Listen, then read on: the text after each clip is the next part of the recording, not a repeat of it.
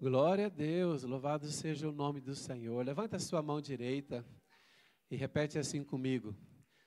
Certamente, a bondade e a misericórdia do Senhor me seguirão todos os dias da minha vida. Dê uma salva de palmas a Jesus. Glória a Deus, louvado seja o nome do Senhor. Muito bem, queridos irmãos, vamos ter agora a ministração da palavra. E depois da ministração da palavra, vamos ter um período de oração e depois um período de oração em família e antes da passagem do ano, tá bem? Deixa me ver aqui então o tempo que nós temos disponível para nós não passarmos aqui do horário. Muito bem. Ainda Vamos sincronizar os relógios, toda a gente igual, para ninguém. Teve um ano aqui, nós, que cinco para meia-noite já tinha gente dizendo: Feliz ano novo, feliz ano novo. Vamos tentar sincronizar o horário? Olha, nós estamos aqui então com 20, 22 horas e 53 minutos agora. Olha se no seu relógio, se está assim, 22 horas e 53 minutos. Vamos estar todos iguais para a gente começar o ano todos juntos no mesmo horário. 22 horas e 53 minutos. Muito bom, glória a Deus. Vamos fazer o seguinte agora. Eu sei que vocês não gostam de entrar em telemóvel no horário de culto e, e fazem bem em não fazer isso, mas vou dar um minuto para você passar o link do YouTube ou do Facebook do culto para alguém que você conhece. Pode fazer isso aí agora? Acho que a internet está liberada, não está? aí passa aí o link aí do culto para quem quiser começar o ano conosco. A gente sabe que muita gente teve que ficar em casa, mas aí passa o link aí para essas pessoas, para elas estarem aqui também ouvindo a palavra e começando o ano em oração conosco. Glória a Deus. Louvado seja o nome do Senhor. Aí depois você aí já pode desligar o telemóvel, fica tranquilo, fica à vontade. Quantos estão felizes com Jesus aqui? Amém, amém? Glória a Deus. Todos me ouvem bem? Lá, lá, Lá na galeria, todos me ouvem bem? Me ouvem bem aí? Acho que eles não estão me ouvindo. Todos me ouvem bem aí? Aê, uma salva de palmas para esse povo abençoado. Muito bem, muito bom. Abra comigo então sua Bíblia em Abacuque, capítulo 3, versículo 2. Muito bem, louvado seja o nome do Senhor. Abacuque 3, 2. É, feche seus olhos e agora eu gostaria que você preparasse o seu coração para a mensagem. A última, gostaria que você pensasse, é a última pregação que você vai ouvir no ano de 2021. Diga assim comigo, a última pregação deste ano. Então, fala assim: Deus, me perdoa por não ter ouvido as outras, dos outros 364 dias, mas que eu ouça pelo menos esta. Estou brincar. Mas coloque essa mão no seu peito e fala: Deus, fala ao meu coração através desta última pregação que eu vou ouvir neste ano. Senhor, que esta última pregação seja é, inspiradora para que eu possa começar um novo ano, ó Deus, debaixo da tua bondade, ó Deus, e cumprindo o teu querer para a minha vida. Pai, obrigado, Senhor, por estarmos reunidos aqui nesta noite com aqueles que estão fisicamente presentes com aqueles que estão online. Senhor, mas juntos somos mais fortes, ó Deus, e nós estamos a declarar, a profetizar, e ó Deus, que um novo ano, ó Deus, no novo ano nós teremos, ó Deus, é, o favor do Senhor em nossas vidas, ó Deus, demonstrado, ó Deus, pela bondade do Senhor em cada momento do nosso viver. Mesmo, ó Deus, em situações, ó Deus, em que nós não vemos, sabemos que a tua bondade nos segue, a tua bondade nos acompanha e por ela somos abençoados. Ó oh Deus, que fala ao coração de cada um, nós te pedimos o nome de Jesus. Amém. Quem pode dizer amém? Eu quero que você esteja acordado. Dá uma salva de palmas a Jesus. Quero o povo de Deus acordado aqui hoje. Irmãos, é uma mudança de ano. Esteja bem acordado. Abacuque 3,2 diz assim a palavra: Tenho ouvido, ó Senhor, as tuas declarações e me sinto alarmado. Portanto, aviva a tua obra, ó Senhor, no decorrer dos anos, e no decurso dos anos, faze-a conhecida, e na tua ira, lembra-te da misericórdia. Irmãos, Podem, podem manter esse versículo, por favor. Pode manter aí projetado. Eu vou ler novamente só a primeira parte. Tenho ouvido, ó Senhor, as tuas declarações e me sinto alarmado. Ou seja, Deus estava a exortar o povo. O que, que o profeta disse? Tenho ouvido, ó Senhor, as tuas declarações e o quê? E me sinto alarmado. Deus estava a exortar a nação. Então, alarmado, o que, que o profeta ora? O que, que ele diz? A oração do profeta: Aviva a tua obra, ó Senhor, no decorrer dos anos. Queridos irmãos, eu quero que você esteja atento, eu quero que você esteja atento a alguns pormenores aqui deste texto. A oração do profeta qual foi? Senhor, aviva a tua obra. O que, que é avivar? Avivar é trazer vida a algo que está a perder a sua força. Pode dizer assim comigo? Avivar é trazer a vida para algo que está a perder a força. Ou seja, o que, algo que está a perder a força está praticamente a morrer. Então, avivar é trazer vida aonde a morte está a aparecer, onde a morte está a surgir. Este é o primeiro detalhe. E é interessante que ele diz o seguinte: aviva a tua obra, ó Senhor.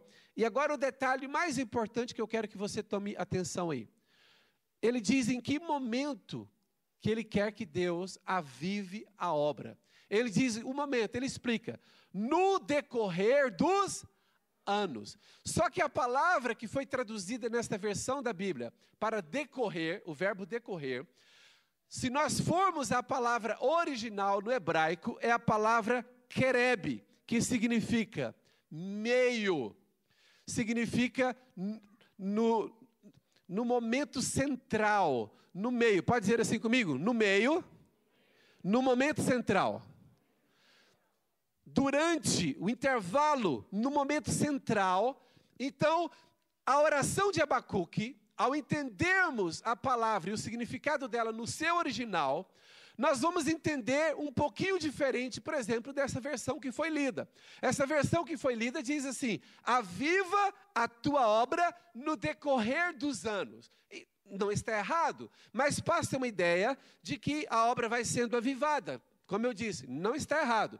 Mas o sentido original do alarme que o profeta deu foi: Senhor, aviva a tua obra no meio do tempo, no período central do tempo, no meio. E isto traz-nos aqui uma revelação importante. Porque a obra de Deus, ela não precisa ser forçada, não precisa ser avisada, avivada no seu início. Porque no início, normalmente, uma igreja, quando começa, ela já começa exuberante, ela já começa avivada. A obra de Deus na sua vida individualmente, é aquela obra personalizada que Deus iniciou na sua vida, no momento que você entregou a sua vida a Jesus, na sua conversão, naquele momento já há muita paixão. A Bíblia chama essa paixão do início de primeiro amor. Então, irmãos, no início, nós não precisamos que alguém fique a avivar a obra de Deus no nosso coração, porque ela está muito viva no início. O primeiro amor, irmãos, o primeiro amor é algo tão forte. Eu lembro-me até hoje, eu entreguei minha vida a Jesus quando eu tinha 16 anos de idade.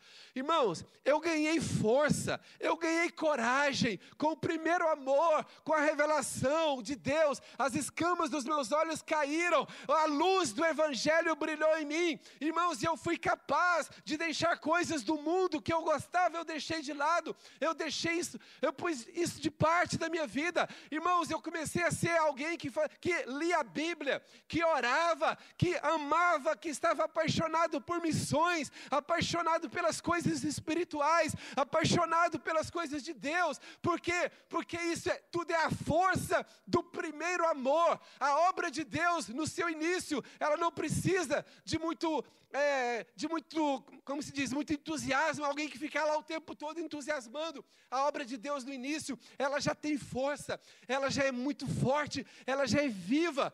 Por isso que Abacuque diz assim: Senhor, aviva a tua obra no meio dos anos. Por que no meio dos anos? Porque, infelizmente, com o passar do tempo, nós temos a tendência de nos tornarmos complacentes com os erros do passado e nós voltamos a inserir erros, coisas do passado, no nosso viver. Sabe, irmãos? Quando eu vejo alguns novos convertidos e as decisões que eles tomam, eu fico surpreso, fico surpreendido. Como que aquela pessoa teve força, teve condição de deixar aquelas coisas que traziam prazeres, é, prazeres carnais, paixões carnais, mas coisas que traziam prazer para a pessoa, coisas do mundo, ela teve coragem de deixar. E eu penso assim: não há nenhuma força do mundo, não há nenhuma força intelectual, não há nenhuma causa deste mundo que pode convencer alguém, é só o Espírito Santo. Irmãos, não é nenhuma pregação, simplesmente pela pregação, mas é o agir do Espírito de Deus no coração, na vida das pessoas. Dê uma salva de palmas a Jesus. É o agir do Espírito Santo. Sabe, irmãos, eu sei que você, quando entregou a sua vida a Jesus, você foi capaz de deixar coisas que você gostava delas. Você foi capaz de até deixar alguns amigos que você gostava deles, mas eles eram influência para o mal. E você foi capaz de deixar esses amigos. Você deixou colegas da escola, colegas do trabalho que te levavam para o mau caminho. Você foi capaz de, de dizer um basta. Por quê? Porque você tinha a força do primeiro amor. Sabe, irmãos, a obra de Deus dentro de nós no início ela é forte, ela é apaixonante. Só que o seguinte, com o passar do tempo, há essa tendência. A tendência para nós nos acostumarmos, para nós nos acomodarmos, e depois a gente volta a ter alguns amigos ali do mundo que nos levam para o mal, mas a gente, a gente quer ser educado demais. Não, eu não quero passar a imagem de crente careta, de crente é, que é mente fechada. Então a pessoa do mundo fala assim: vamos em tal lugar, e você fala assim: eu só vou para mostrar que eu não sou com mente fechada. E a hora que você vê, você está voltando às práticas do mundo, às práticas do seu passado, que fizeram tanto, tanto mal à sua vida. Sabe, irmãos, o povo de Israel, eles tinham essa experiência com Deus. Quando eles tinham um encontro com Deus, Deus os avivava. E algo novo, algo grandioso começava na história de Israel. Eram milagres, algo sobrenatural, coisas fortíssimas da parte de Deus. Passados alguns meses, passados alguns anos, Deus começava a dizer: Vocês estão se afastar dos, dos meus planos vocês estão a se afastar dos meus caminhos. Aí vinha a exortação de Deus, aí vinha a disciplina de Deus sobre Israel. Irmãos, a história não muda. Três mil anos, quatro mil anos atrás, o, o povo de Deus era de uma maneira, nada mudou. O mundo espiritual não mudou nesse ponto, porque o inimigo das nossas almas, ele quer que nós percamos a paixão pelas coisas de Deus e abracemos novamente as coisas do mundo. É interessante. Coloca o tema da mensagem aí, por favor. Irmãos, nós precisamos de um avivamento na igreja nesses dias. Nós não precisamos de um avivamento só lá fora. Ah, as pessoas lá fora precisam ser avivadas, sim precisam, mas nós na igreja também precisamos, porque a igreja está a voltar para o mundo aos poucos, sem se, se dar conta, sem se aperceber, a igreja vai voltando para o mundo, para as práticas do mundo, coisas que antigamente nós entendíamos que nos distanciavam de Deus, nós já não estamos nem aí para isso, se nos distancia, nos, não nos distancia, nós queremos é ser cristãos modernos, nós queremos aceitar tudo que, que nós achamos que, que não tem mal. Sabe, irmãos, o que, que é um avivamento? O avivamento é quando o crente começa a perder o interesse pelas coisas de Deus. Sabe, quando o cristão acha que ir na igreja de vez em quando já é suficiente, é porque ele já não, ele já não clama por Deus, ele já não tem. Olha, ele, ele lê revistas, ele lê caras, ele lê gente, ele lê tudo, mas a Bíblia é difícil ele ler. E quando ele resolve ler a Bíblia meia-noite, o que, que acontece? Dá sono. Mas se ele mudasse da Bíblia para a revista, não dava sono. Se ele entrasse no telemóvel para a rede social, já não dava sono. Sabe, irmãos, é uma frieza espiritual que está a lastrar-se no meio do povo de Deus. E eu estou aqui para dar um alerta que é isto. A oração de Abacuque foi: Senhor, aviva a tua obra no meio no meio do tempo, no meio dos anos. Porque o tempo, desde o início, desde aquele empurrão que o Senhor nos deu, desde aquela paixão que o Senhor colocou dentro de nós, as coisas do mundo foram nos atraindo novamente. Então, há um momento da nossa vida cristã que nós precisamos ser novamente levantados, despertados, avivados. Então, Abacuque diz: Senhor, aviva a tua obra no meio dos anos. E por quê? Porque nós temos que terminar bem.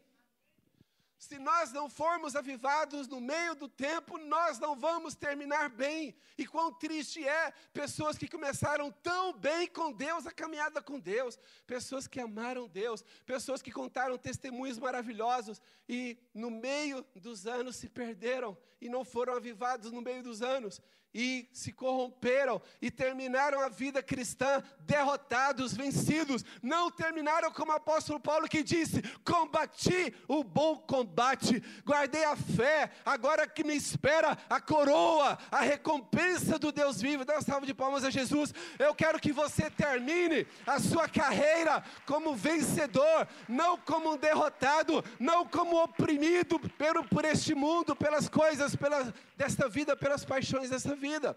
Infelizmente, irmãos, a Bíblia mostra que há muitos cristãos que começaram bem, mas vão terminar como terminaram como vencidos, derrotados, oprimidos pelas paixões da carne, oprimidos pelas paixões do mundo, e essas pessoas nem se deram conta de onde elas caíram. E como que as pessoas caem? Ninguém cai do nada. Irmãos, ninguém está aqui a 10 metros do precipício e faz assim cai. Alguém cai a 10 metros do precipício? A pessoa vai caindo aos poucos. Ela vai permitindo uma coisa. Ah, isso não faz mal, não. Acho que isso não é pecado. Não, acho que isso não vai me fazer mal nenhum. Eu sou forte. Eu sou forte. Eu posso ver tal coisa que não me faz mal. Eu sou forte. Eu posso estar em tal lugar.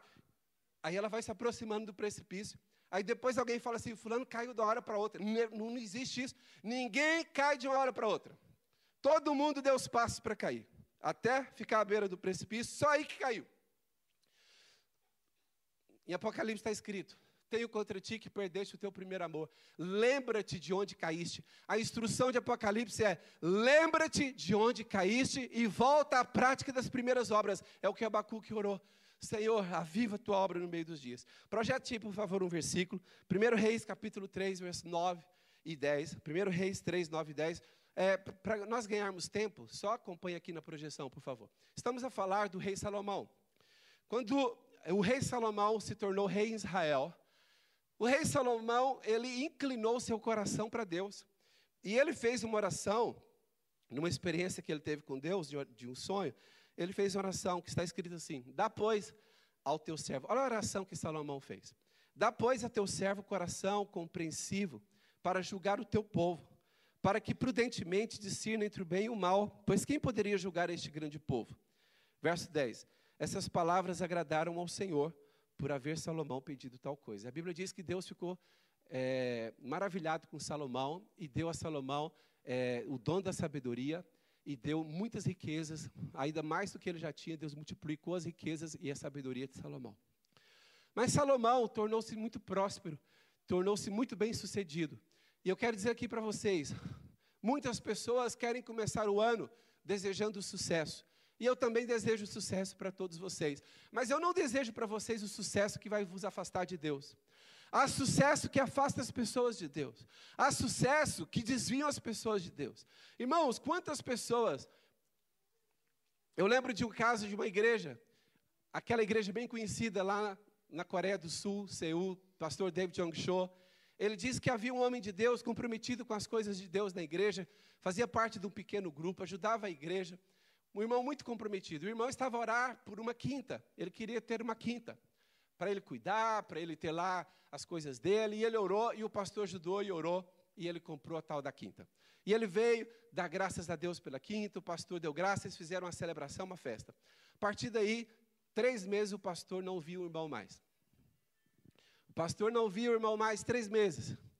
E o pastor tentando entrar em contato com o irmão, o irmão não respondia. Até que um dia, depois de alguns meses, o irmão volta à igreja e fala assim: Pastor, eu orei por uma quinta, você me ajudou a orar, Deus abençoou, mas essa quinta me afastou de Deus. Eu gostei tanto da quinta, que eu não ia só na quinta, eu ia na sexta, no sábado, no domingo. Eu gostei tanto, só para acordar vocês, eu gostei tanto da quinta, que a minha vida passou a ser dedicada à quinta. O dinheiro que eu juntava era para a quinta, o tempo que eu tinha para a quinta. Deixei as coisas de Deus, deixei o pequeno grupo, fiquei tão iludido com a quinta. Agora eu estou vendo o seguinte: eu tenho a quinta, a quinta é bonito, bonito de vez em quando eu tenho que convencer um amigo a ir lá. Tem que convencer, hoje em dia é isso, tem que convencer o amigo lá.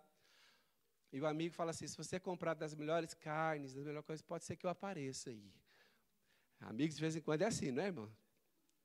Aí o que acontece? Aí ele falou, ele reconheceu o pastor, falou assim: sabe, pastor, algumas bênçãos que a gente pede para Deus, se a gente não guardar o coração, nós vamos, através dessas bênçãos, a gente vai se desviar de Deus.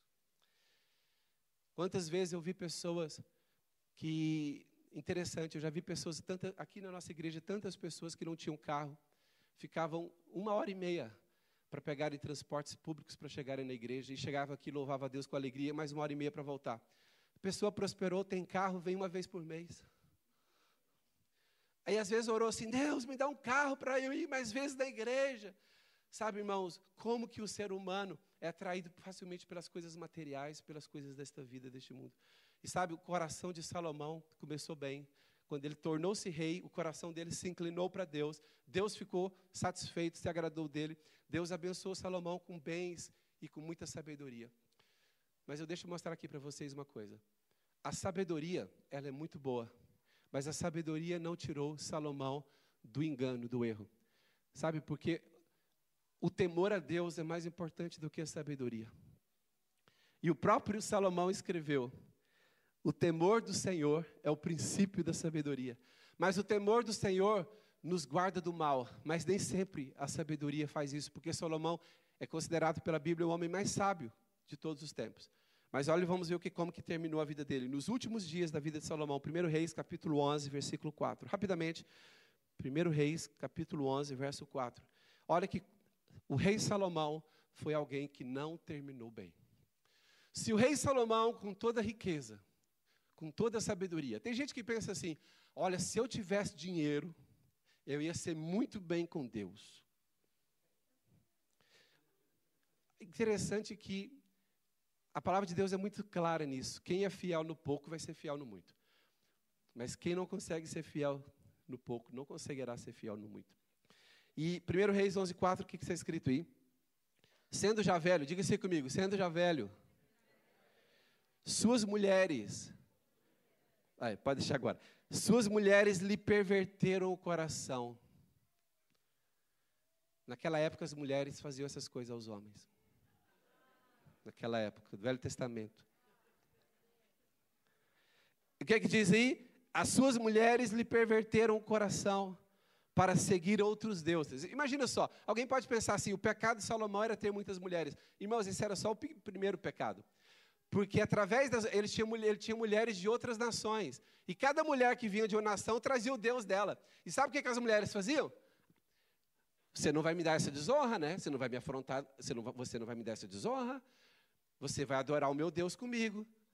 Aí Salomão lá todo assim, não sei o quê, tal, tal, tal. Vamos, vamos continuar a ler? E o seu coração não era de todo fiel para com o Senhor, seu Deus, como foro de Davi, seu pai. Salomão seguiu, olha, o rei Salomão, rei de Israel, seguiu quem? Seguiu Astarote, deusa dos Sidônios, tem nada a ver comigo isso, Sidônios. deusa dos Sidônios. E a mil quê? Milcom, abominação dos Amonitas. Assim fez Salomão o que era mal perante o Senhor, e não perseverou em seguir ao Senhor como Davi, seu pai. Salomão foi um fracasso no final da sua vida. Ele desonrou a Deus e envergonhou a nação de Israel. Com toda a sabedoria que ele tinha. Sabem, queridos irmãos, Salomão precisava de um avivamento no meio dos seus anos. A Bíblia diz que ele começou como jovem, com o coração inclinado para Deus, quando jovem. Mas a Bíblia diz que quando velho ele já tinha se desviado de Deus. Onde, qual foi o problema? Não, ele não teve o quê? Alguém, ele não teve, ele não foi avivado no meio dos anos. Eu quero dizer o seguinte: quantos anos você tem de convertido a Jesus? Quantos anos você tem de aliança com Deus, com a fé cristã? Se você já tem mais de dois, três anos, talvez você precise ser novamente avivado. Talvez se você tem dez anos, você precisa ser avivado. Qual é a oração de Abacuque? Aviva, Senhor, a tua obra. Em que momento? No meio dos anos. O meio dos anos é aquele momento que você está em cima do muro. É o momento que você está em dúvida. Será que servir a Deus vale a pena? Será que servir a Deus é o que eu quero da minha vida mesmo? Será que andar com Deus? Será que essa fé? Será que isso é o que eu, é o que eu procuro, é o que eu quero, é o que eu desejo? E eu vou colocar aqui para vocês, irmãos, alguns sintomas e algumas situações em que eu e você precisamos de um avivamento. Volto a perguntar: o que é um avivamento? O que é um avivamento, irmãos? Trazer vida quando alguém está perdendo né, a vida de Deus. E vou mostrar aqui algumas coisas, talvez alguém se identifique. Eu tenho certeza que vocês não vão se identificar. Isso aqui deve ser alguém que vai assistir no YouTube depois da mensagem. Talvez vocês não se identifiquem aqui com nada. Tomara. Entende? Um cristão, ele era muito sério quando ele se converteu a Jesus. E ele era muito sério. E ele começou, passou a ser sério com bebida, contra as bebidas alcoólicas. Mas depois ele começou a achar que ele poderia beber tranquilamente. Aí alguém dizia assim, falava assim, irmão, é assim, toda foto que eu ver sua na rede social, você está com a bebida ao lado, aí. O irmão fala assim, e aí, aí o irmão que está com a bebida ao lado, sempre na rede social, fala assim, pô, você é muito religioso. Calma aí, religioso? Religioso ou ele está a alertar a pessoa de que ela está na beira do precipício? Ah, mas a Bíblia diz que a gente pode beber, só não pode se embriagar. Só que o irmão, ele não tira uma fotografia em que não tem uma bebida, um copo ao lado. E o irmão já está assim, o, que a Bíblia diz é que a gente não pode embriagar, entendeu? Eu não estou, eu, eu sou forte. Eu sou forte, eu aguento. Já...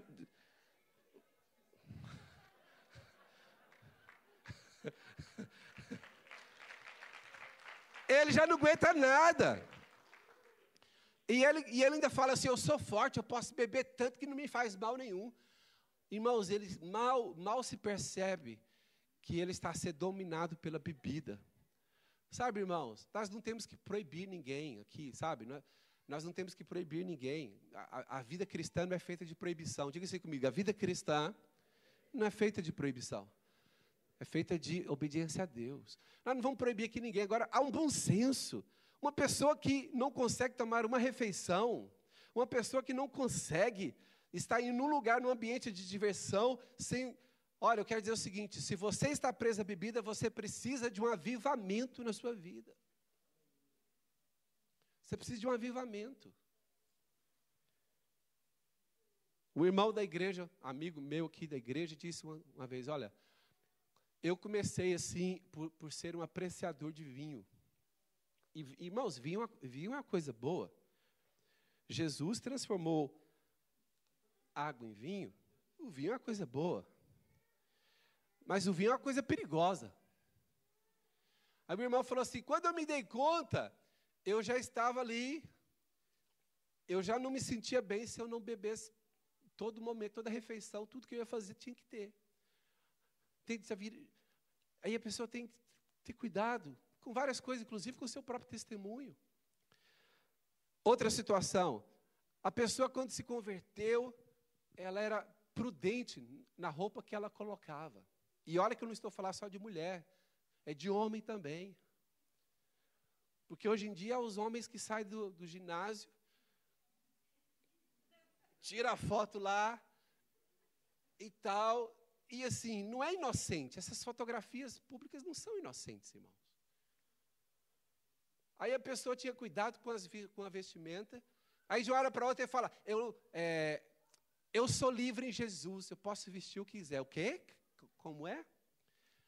Sabe, irmãos, algumas pessoas vão se distanciando da fé sem se darem conta.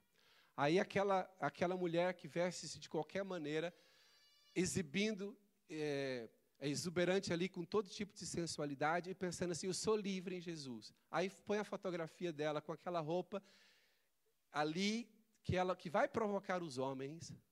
E hoje em dia Não todos os homens, porque já mudou isso também, mas essa parte da sociedade está mudando. Mas a maioria ainda provoca. A maioria ainda provoca. E a pessoa põe lá a fotografia com aquela roupa ultra sensual e coloca um versículo embaixo. Tudo posso naquele que me fortalece. Inclusive derrubar a fé de muito irmãozinho da igreja. Tudo posso. Se você está assim, já não tem temor de Deus na roupa que você veste, você precisa de um avivamento. Nós precisamos de um avivamento na igreja hoje, irmãos. Antes de a gente falar de avivamento no mundo, temos que falar de avivamento na igreja. Sabe? Outra coisa, namoro sem padrão. Algumas pessoas já falam assim, é pastor, isso hoje em dia já não tem isso mais não, ninguém consegue, ninguém dá conta de namorar só namorar, né? E tem gente que fala isso. E pastor, você é da época antiga, hein? Que, nam, que é, namorado só, só concretizava o ato sexual no casamento. Você é da antiga ainda, hein, pastor? Irmãos, e sou da antiga e que até a volta de Jesus vai ser antiga. Você pode justificar de qualquer maneira. Você pode justificar de qualquer maneira, mas a única maneira que você devia falar é: eu fui fraco, eu caí, eu não consegui, me perdoa, Deus. No mínimo, você tem que que reconhecer que foi um erro seu, no mínimo. Ah, mas Deus vai me condenar, vai me destruir por isso. Não, não é, é disso que nós estamos falando. A questão é de pessoas que, que pensam que isso é padrão. E não é, irmãos. E não é.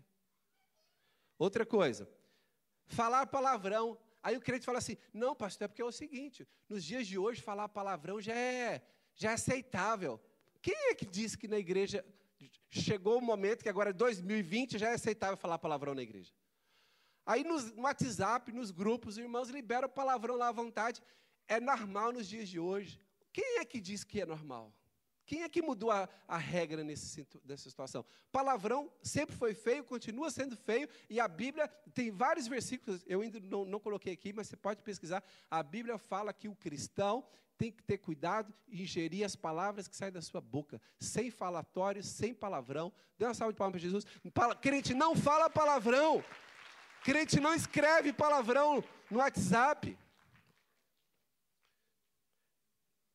Precisa de avivamento. Diga se comigo, precisa de avivamento. E o comportamento mudando nas festas? Aí a pessoa está aqui na igreja, Jesus, te amo, és Senhor, tudo para mim. Esse ano eu vou ler a Bíblia toda.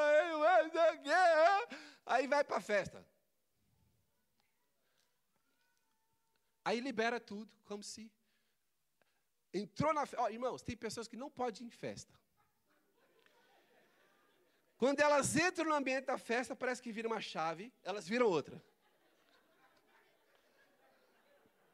Viram um pecador nota 10. Bebe todas, libera tudo e vai atrás de tudo. É verdade, não estou falando nada aqui que não acontece. Aí no outro domingo, perdoa, Senhor, por que eu fiz? Aí ele recebe a mensagem: vai ter outra festa sábado. Então... O que, que essa pessoa precisa? Precisa de quê, irmãos? De avivamento. Todo tipo de diversão mundana, avivamento. Sabe, eu estava conversando esses dias com o pastor, com o pastor Daniel Drummond, e a gente falando, por que, que algumas pessoas que são crentes, parece que são tão rígidas em algumas coisas, mas são tão liberais em outras? Aí eu falei com ele assim, falei, Daniel, assim, sabe que cada pessoa vai ter que ter o bom senso para definir qual é o seu limite.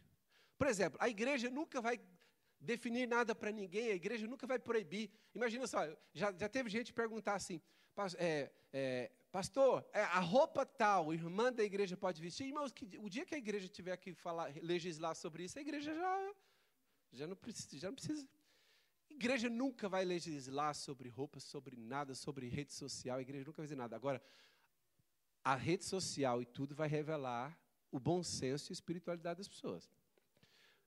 Aí fala assim, pastor, então se a igreja não vai legislar, qual é o limite? O limite é o bom senso, é o, é o razoável. É o seguinte, o que, é que eu vou publicar na rede social? Tem limites, eu vou definir. Tal coisa passou do limite, isso vai escandalizar, vai fazer mal para as pessoas. Isso, vai, isso aqui vai. Aquele que irmão que está fraquinho na fé, quando ele vê isso aqui, ele vai cair já o lado que faltava. Nós somos responsáveis uns pelos outros. Nós não vamos falando tudo nas redes sociais. Nós não vamos brigando com todo mundo porque a gente acha que a gente deve brigar com todo mundo na rede social. Nós não vamos publicando qualquer coisa que a gente acha que pode publicar. Há coisas que você é entre você e o seu marido. Que os outros maridos não precisam de avaliar. Deixa que ele só avalie. Dê a nota que ele quiser dar. Há coisas que. Sim ou não, irmãos? Tiago 4,4. Olha o que, que diz Tiago 4,4. Volta a dizer, a igreja nunca vai legislar sobre coisas. A igreja nunca vai falar isso pode, isso não pode. Mas, obviamente, qualquer pessoa espiritual percebe quando a linha foi, foi ultrapassada. Quando ultrapassou-se a linha, qualquer pessoa percebe. E qualquer pessoa que é espiritual sabe. E quando faz, faz é porque perdeu o temor de Deus. Tiago 4,4 diz assim: Infiéis, não compreendeis que a amizade do mundo é inimiga de Deus? Aquele, pois, que quiser ser amigo do mundo, constitui-se inimigo de Deus. Ou supondes que em vão afirma a Escritura: é com ciúme que por nós anseia o Espírito que ele fez habitar em nós. O Espírito Santo tem ciúme do cristão, do crente. Do crente verdadeiro, que é convertido, o Espírito Santo tem ciúme. Então é o seguinte: não é questão de a igreja deixa ou a igreja deixa, se pode ou se não pode, se tem regra ou se não tem. Não é nada disso. A questão é, eu estou a fazer isso com temor de Deus. Eu estou a fazer isso com o coração puro. Eu estou a fazer o que estou a fazer com o coração sincero. Outras situações em que nós reconhecemos que nós precisamos de um avivamento. Qual é o tema da mensagem? Qual é o tema da mensagem, irmãos? Quantos aqui reconhecem de vez em quando que precisam de um avivamento? Eu, de vez em quando, eu vou falar com Deus e falo, Deus, eu preciso de um avivamento na minha vida. Fala, pastor, sim, eu estou falando isso aqui porque desde o pastor até o novo convertido, nós precisamos ser sinceros. Deus, olha, eu preciso de um avivamento nesta área. Esta área, sabe? Você sabia que tem irmãos que já não conseguem ouvir uma pregação do início ao fim? O irmão que não consegue mais ouvir uma pregação do início ao fim, o que, que ele precisa? De um avivamento. O irmão que não consegue ficar 10 minutos lendo a Bíblia, precisa de quê? O irmão que no momento do louvor não consegue adorar a Deus uma música inteira, o que, que ele precisa? O irmão, o irmão louva a Deus dois minutos da música. Depois a mente dele já começa lá. Ih, eu não paguei a S mais. E eu acho que a EDP está atrasada. E fala, ô irmão, você vai lá no. Você vai na praia depois? Aí depois ele volta, né? Onde é que estava mesmo louvor? Ai, ai, ai, ai, ai.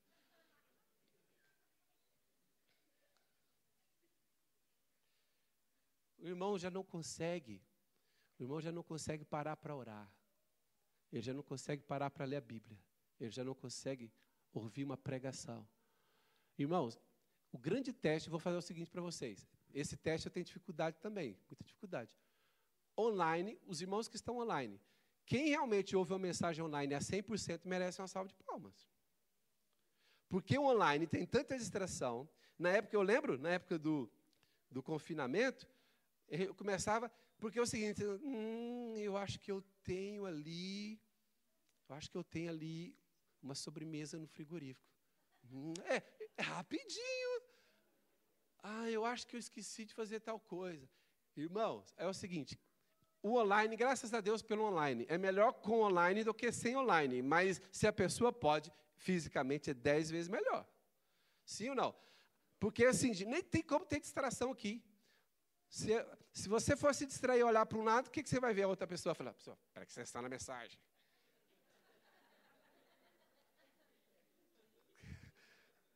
Aqui é o lugar ideal para você se firmar, se concentrar. Dá salve de palmas a Jesus.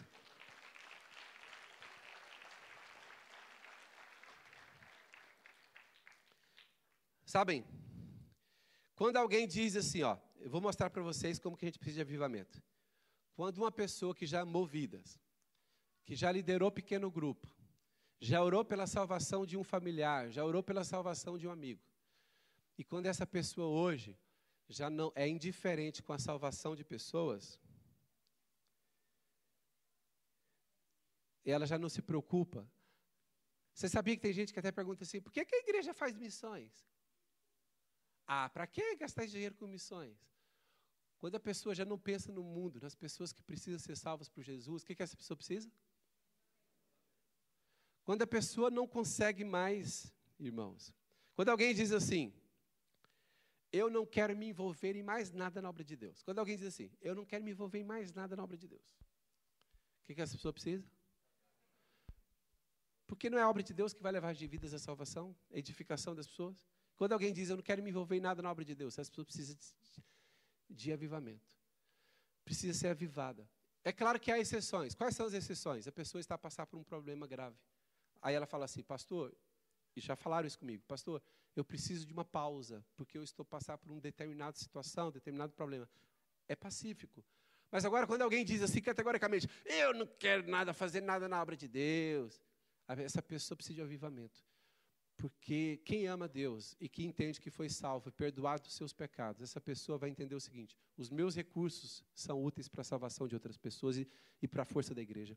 O meu tempo é útil, o meu voluntariado na igreja ajuda que a igreja fique de pé para salvar pessoas. E a pessoa entende: eu vou dar o que eu puder dar. Ainda que seja para tirar a cadeira de um lugar e colocar no outro, eu vou fazer algo para Deus, eu não vou ficar parado. Dê uma salva de palmas para Jesus.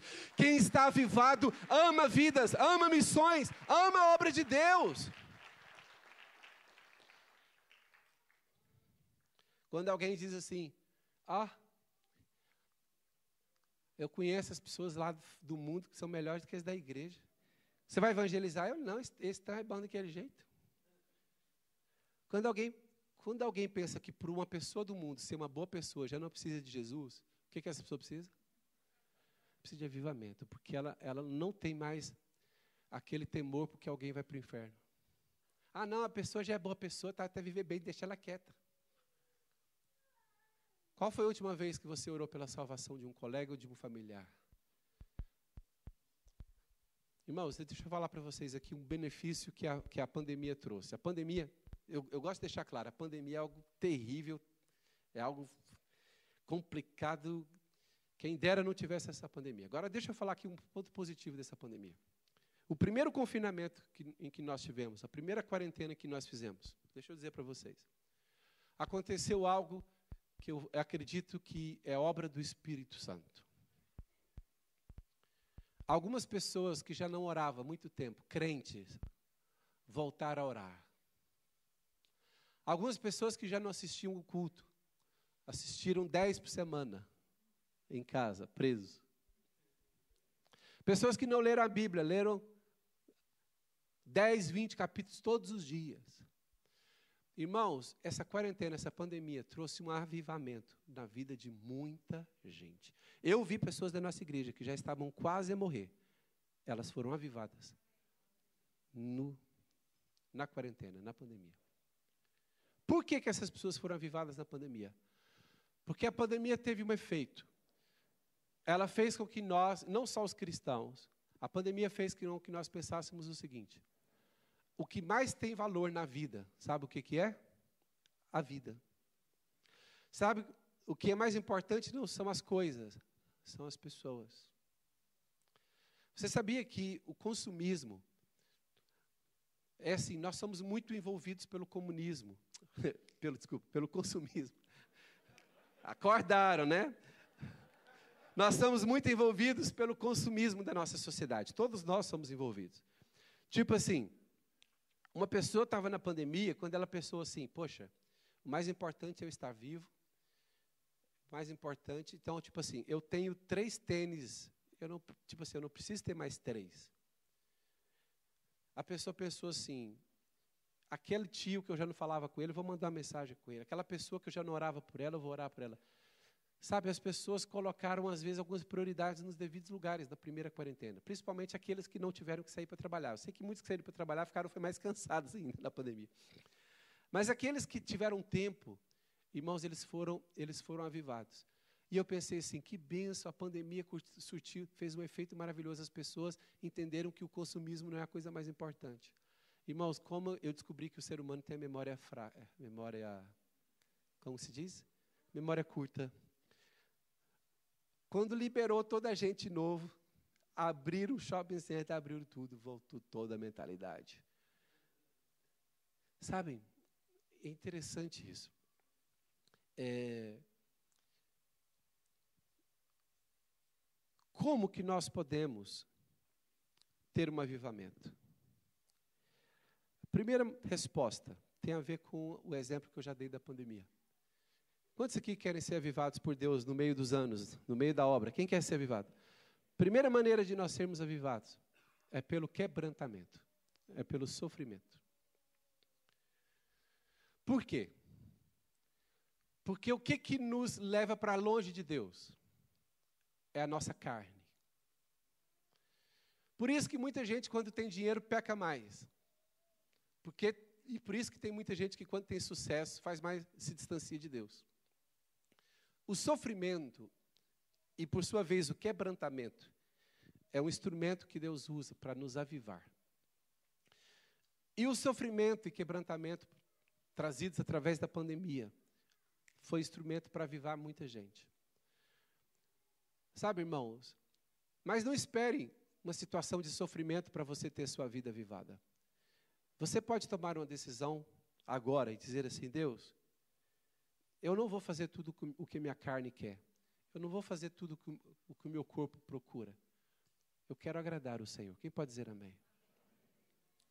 E a segunda maneira de nós é, sermos avivados por Deus é nós incentivando um espírito de oração. Diga assim comigo: espírito de oração.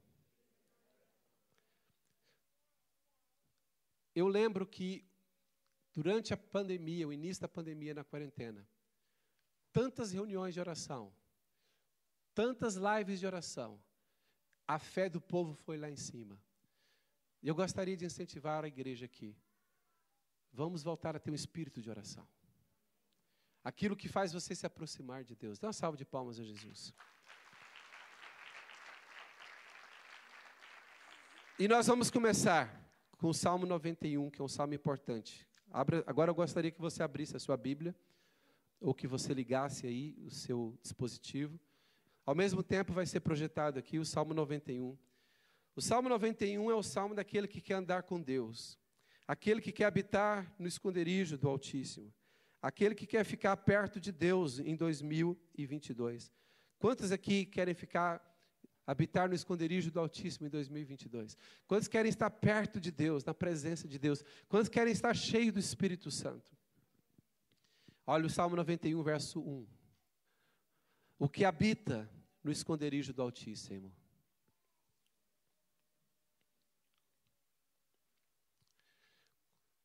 Quantos querem visitar, passear no esconderijo do Altíssimo?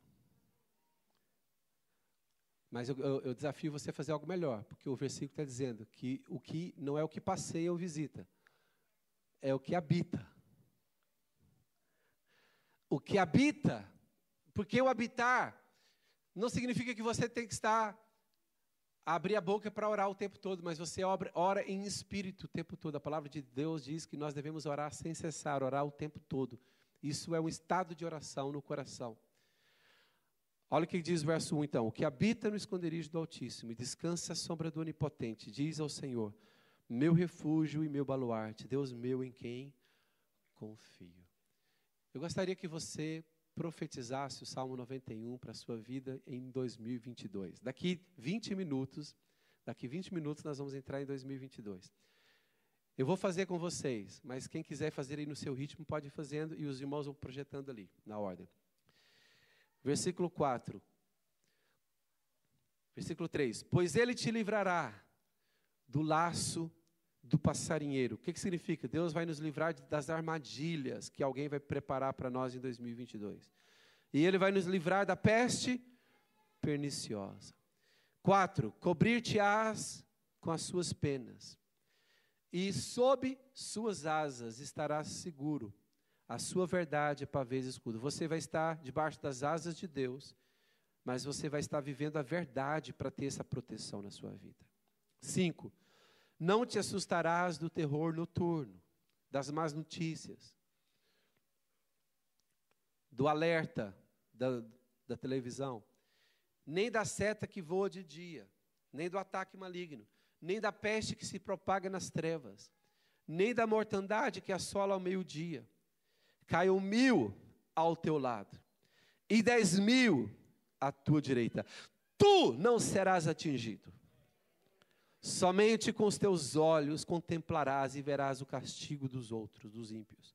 Pois disseste: O Senhor é o meu refúgio. Fizeste do Altíssimo a tua habitação, a tua morada. Nenhum mal te sucederá, praga nenhuma chegará à tua casa. A tua tenda, eles moravam em tendas nesta época, né? A tua casa, diga assim comigo: praga nenhuma chegará à minha casa. Porque aos seus anjos dará ordens a teu respeito, para que te guardem todos os teus caminhos. Eles te sustentarão nas suas mãos. Acredita que os anjos de Deus trabalham para a sua proteção, para não tropeçares em alguma pedra.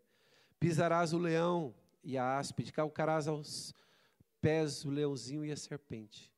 Porque a mim se apegou com amor. Quantos querem se apegar a Deus com amor? Porque a mim se apegou com amor, eu o livrarei. Poluei a salvo, porque conhece o meu nome. Ele me invocará e eu lhe responderei. Na sua angústia, eu estarei com ele. Livrar-o-ei e o glorificarei. Essa promessa de Deus. O que, que Deus vai fazer? Olha o que, que Deus disse: você vai me invocar e Deus vai fazer o quê? Responder. Na sua angústia, Deus vai estar. Livra, Deus vai te livrar e te glorificar. Deus vai te saciar, saciá-lo-ei com longevidade. Quantos querem viver muito? E lhe mostrarei a minha salvação. Com a sua Bíblia aberta ainda, fica de pé. Com a sua Bíblia aberta, fica de pé. Você vai agora você vai orar este Salmo 91 sem sem ser em, no mesmo tempo aqui dos outros, porque há algum versículo que você vai se deter nele mais tempo do que os outros. Pode ser que você se detenha mais num versículo ou passa mais rápido por outro versículo. Mas individualmente, cada pessoa, individualmente, cada um. Aleluia. Individualmente, cada um. Aleluia. Glória a Deus. Louvado seja o nome do Senhor. Aleluia. Obrigado, Jesus. Obrigado, Senhor, porque o Senhor nos convida para estarmos perto de Ti. O Senhor nos convida para nós nos aproximarmos, nos achegarmos perto do Senhor. Senhor, perdoa-nos, ó Deus, de todos os nossos pecados, todas as falhas e erros que nós cometemos individualmente. Perdoa-nos, ó Deus, de todos os pecados e erros e falhas como igreja, como povo do Senhor. Senhor Deus, aleluia. Senhor, guarda-nos, ó Deus, debaixo da tua proteção, dos teus anjos. Guarda-nos debaixo da proteção do sangue de Jesus Cristo. Guarda-nos e livra-nos de toda armadilha do diabo. Senhor, nós queremos, ó Deus, ficar, deixar para trás toda a maldição das trevas no ano de 2021. Isso vai ficar para trás, quebrado, desfeito, cancelado, destruído na autoridade do nome de Jesus. Eu vou entrar no ano de 2022 debaixo do sangue de Jesus, debaixo da proteção do sangue de Jesus, e eu estarei escondido. Eu vou me esconder debaixo das asas do Espírito de Deus. Debaixo das asas de Deus eu estarei protegido e guardado. Deus é o meu conforto Deus é o meu escudo, Deus é o meu refúgio, a minha fortaleza, a minha rocha segura, Deus é a minha esperança, Deus é a minha salvação, Deus é o meu braço forte, Deus é aquele que me guarda, aquele que me sustenta, aquele que me livra do mal. Bendito seja o nome do Senhor o que habita no esconderijo do Altíssimo, a sombra do Deus onipotente descansará. Ele encontrará Deus como seu refúgio, como o seu pilar, a sua coluna, a sua proteção contra todo laço, armadilha das trevas.